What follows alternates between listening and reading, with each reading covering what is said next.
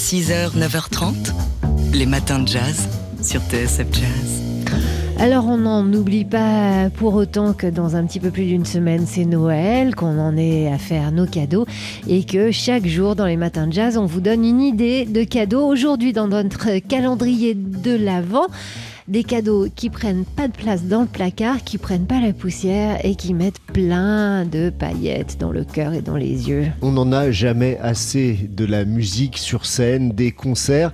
Alors on a regardé un peu ce qui se profilait à l'horizon euh, sur la scène euh, jazz. Eh bien, pourquoi pas offrir une place de concert pour aller voir euh, Grégory Porter. Ce sera la scène musicale, ce sera en juin prochain, le 17 juin prochain. Mais oui, dans le genre euh, sélection paillette, il y a aussi George Benson qui sera à l'Olympia le 4 juillet. Lui, il était parmi nous hier soir, mais pour le voir euh, sur une plus longue durée sur scène, plus que le temps de un ou trois morceaux mélangés en un seul comme il, il nous a fait hier soir, Ibrahim Malouf sera le 4 novembre prochain, ce sera au Zénith. C'est une bête de scène, hein, Ibrahim Malouf. Il vient chercher le public vraiment littéralement. Parfois, il descend dans le public. Enfin, voilà, c'est un beau cadeau. Euh, Roberto Fonseca était là aussi hier soir sur la scène de la salle Playel. Eh bien, il y retourne le 24 mars et ça promet à Playel toujours, décidément. Jamie Cullum, lui, sera euh, sur scène le, 29 avril. Alors c'est complet, mais rassurez-vous, il y sera aussi le 30 avril et là, il reste des places. Et ça va être la grande classe aussi. Enfin, euh, pour cette sélection paillette, hein, parce que bien sûr, des concerts, il y en a tous les jours, des concerts de jazz à Paris. Stacy Kent sera sur, toujours hein, à Playel, euh, sur la scène le 14 novembre prochain. C'est presque dans un an, mais ce serait assez chic au pied du sapin de Noël. Voilà, vous savez maintenant quoi mettre dans votre hôte de Père Noël. Oh oh oh. 6h, 9h30, les matins de jazz. Laure Alberne, Mathieu Baudou. Est-ce que vous reconnaissez cette musique?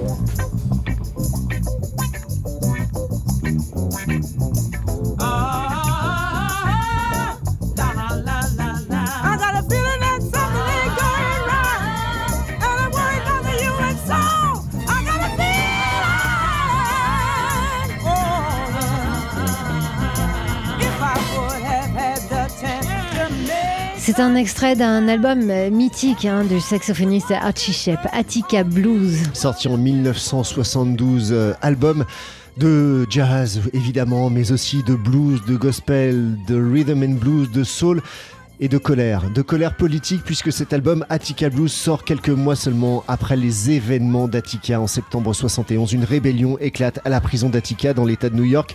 Pendant cinq jours, les prisonniers vont faire une sorte de commune dans la prison d'Attica, invitant également les, les médias et les télévisions du pays à entrer dans la prison pour voir ce qui s'y passe. Ils sont en révolte, ces prisonniers, contre leurs conditions de détention indignes. Au bout de cinq jours, le gouverneur Nelson Rockefeller ordonne l'assaut. Bilan 39 morts, 29, 29 euh, prisonniers et 10 otages ont été tués par balle.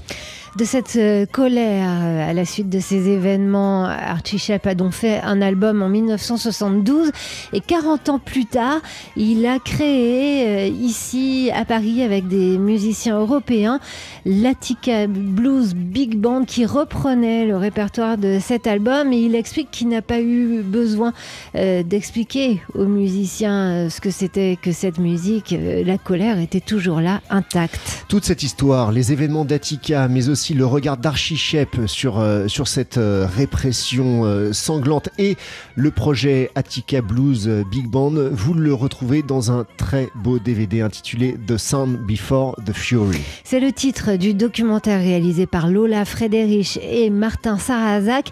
Et en bonus, vous pourrez voir des images filmées par Franck Cassanti du concert qui a été donné par euh, l'Attica Blues Big Band au Festival de Jazz de la Villette en septembre 2012.